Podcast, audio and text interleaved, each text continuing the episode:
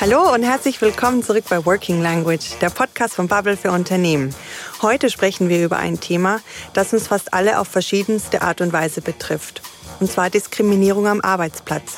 Und die kann anscheinend nicht nur negativ sein, sondern auch positiv. Wie geht das denn? Und genau darüber spreche ich heute mit meinem Kollegen Carlos. Carlos ist Sprachwissenschaftler und Didaktikexperte bei Bubble. Also, los geht's. Was ist eigentlich positive Diskriminierung?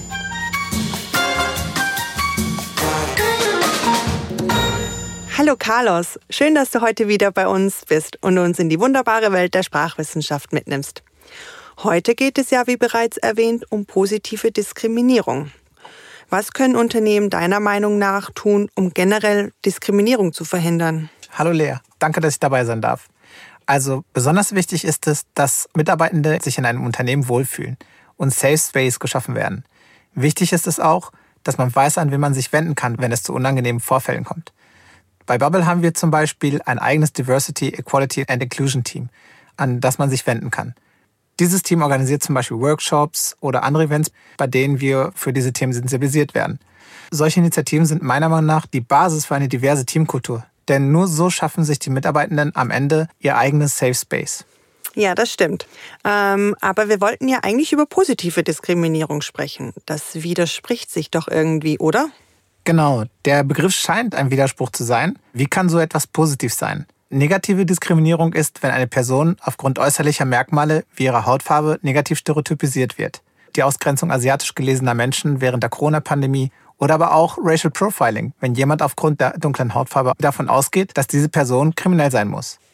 Bei positivem Rassismus jedoch wird ein vermeintliches Kompliment gemacht oder eine freundliche Frage gestellt, die auf einem Klischee beruht. Diese Art von Diskriminierung ist sehr subtil. Trotzdem ist es Diskriminierung. Hast du eine Idee, Lea, was genau unter diesem Begriff fällt? Mm, ja, jetzt wo du es erklärt hast, ist es etwa so wie Afrikaner haben Rhythmus im Blut oder Asiaten sind gut in Mathe oder auch in Bezug auf sexuelle Orientierung zum Beispiel, wie alle homosexuellen Männer sind mega durchtrainiert, haben Sixpack und riechen gut. Das ist ja eigentlich irgendwie als Kompliment gemeint, aber dadurch werden ja ganze Menschengruppen auf ein einziges Klischee runter reduziert. Oder auch zum Beispiel Personen mit Migrationshintergrund wenn man zu denen sagt, boah, du sprichst aber gut Deutsch, dann ist das ja eigentlich für jemanden, der in Deutschland geboren wurde, eine echte Beleidigung, oder? Ja, ganz genau. So etwas Ähnliches habe ich auch mal erlebt. Äh, als ich in Magdeburg studiert hatte, wollte ich an einem Seminar teilnehmen und bei der Anmeldung hatte die verantwortliche Person meinen Namen gelesen. Da ich durch meinen Migrationshintergrund keinen deutschen Namen habe, ging sie davon aus, dass meine Sprachkenntnisse nicht ausreichen würden, um an diesem Seminar teilzunehmen. Ich antwortete natürlich auf perfekten Deutsch und sie reagierte total überrascht und sagte, Sie sprechen aber gut Deutsch. Das war zwar als Kompliment gedacht und sie wollte damit auch die Situation etwas entschärfen, aber es war wirklich sehr verletzend in diesem Moment. Ja, das kann ich mir vorstellen. Das ist echt ein krasses Beispiel und natürlich total verletzend. Wann passiert denn sowas deiner Meinung nach im Arbeitsalltag? Solche Aussagen können tatsächlich jederzeit passieren, zum Beispiel beim Smalltalk oder in der Kaffeepause. Wenn man mit den neuen Kollegen spricht und dann rutscht so etwas heraus, auch wenn man das nicht böse meint. Aber auch wenn man Aufgaben im Team verteilt, können solche positiven Stereotypen auftauchen.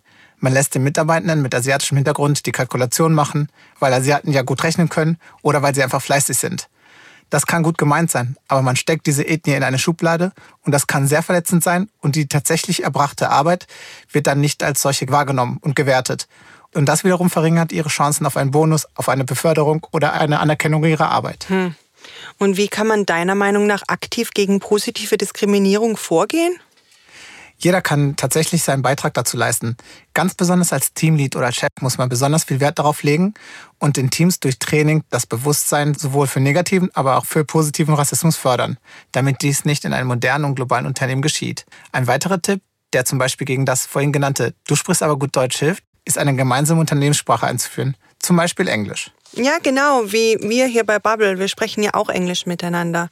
Und ich schreibe und spreche mit Kolleginnen, die ich noch nicht kenne, aus Prinzip ja nur mehr auf Englisch.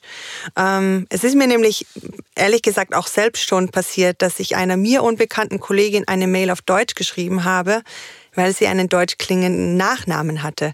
Und dann stellte sich heraus, dass sie aus den USA war. Und das war mir ehrlich gesagt wirklich peinlich. Ja, sowas kann natürlich passieren. Wichtig ist, was man daraus lernt und was man dann in der Zukunft mit seinem Verhalten macht.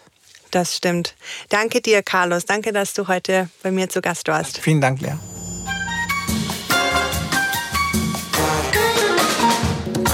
Ja, also zusammengefasst kann gesagt werden, obwohl man es selbst als Kompliment sieht, kommt es vielleicht bei dem Gegenüber ganz anders an. Und solche Aussagen, wenn sie auch nett gemeint sind, können wirklich verletzend sein und sorgen dafür, dass sich Mitarbeitende nicht wirklich wohlfühlen im Unternehmen. Wichtig ist, dass wir alle unseren Beitrag dazu leisten, dass sich alle wohlfühlen. Und das passiert eben oft über die richtige Kommunikation. Ich hoffe, ihr fand das Gespräch genauso spannend wie ich. Ich danke euch fürs Zuhören. Bis bald und bis zur nächsten Episode.